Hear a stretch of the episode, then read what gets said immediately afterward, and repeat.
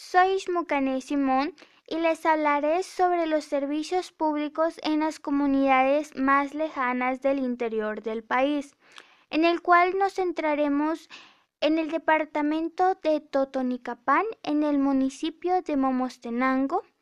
En sí, los servicios públicos son todas aquellas actividades llevadas a cabo por los organismos del Estado o bajo el control y la regulación de éste cuyo objetivo es abastecer las necesidades de su población. Por ello, los servicios públicos pueden ser tanto privados como públicos. Iniciaremos con la educación en las comunidades del área rural de Momostenango, donde hay escuelas que se encuentran muy retiradas de las casas de los estudiantes esto hace que los niños tengan que atravesar ríos, bosques, montañas, entre otros elementos para lograr llegar a las escuelas, lo que provoca que en muchos casos exista la deserción de los estudiantes. También en el área rural su lengua materna es el idioma maya. En su mayoría no todas las escuelas del área rural de Momostenango son bilingües entonces genera un problema que se encuentra el niño para poder seguir desarrollándose en el área educacional. El niño no conoce completamente el español, si no fue su primer idioma, más que su lengua materna, y esto genera las dificultades para seguir estudiando, siendo otra causa del descontinuamiento de la educación en el área rural de Momostenango. También existen otras escuelas que sí cumplen con ser bilingües, pero existe la escasez del material pedagógico para impartir clases del idioma materno, llegando a concluir que en las escuelas del área rural de los departamentos y municipios más alejados no se realiza el debido mantenimiento de sus servicios educativos, especialmente en Momostenango. Salud.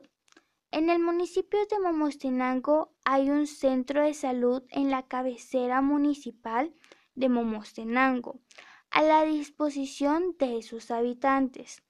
También algunas aldeas cuentan con centros de salud pero muchas veces no cuentan con suficiente medicamento, aparatos e incluso personal para atender las necesidades más complicadas en relación a la salud. Solo poseen lo básico. Los horarios de atención no atienden las 24 horas en las aldeas donde los pobladores no podrían ser atendidos si hubiera una emergencia.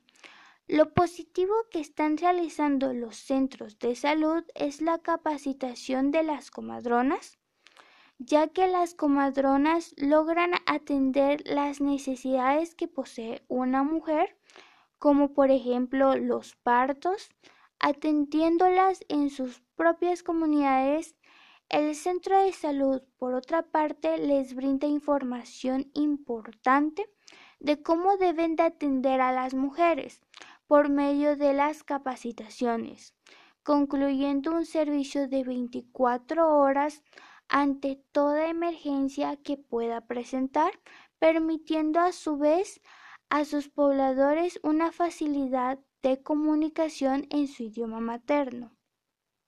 Seguridad. El servicio de seguridad en el municipio de Momostenango llega a ser carente porque solo hay pocos elementos brindando la seguridad a la población del municipio y esto no les permite cubrir gran parte de los cantones, aranceles, aldeas, etc. En lo que respecta a lo jurídico, en las comunidades los juzgados se concentran en la cabecera municipal. Si alguna persona requiere de su servicio, tiene que viajar hasta la cabecera municipal del departamento de Totonicapán. Tanto los cantones, caseríos, aldeas y muchos de estos lugares deben de recorrer muchos kilómetros para ser atendidos en los juzgados.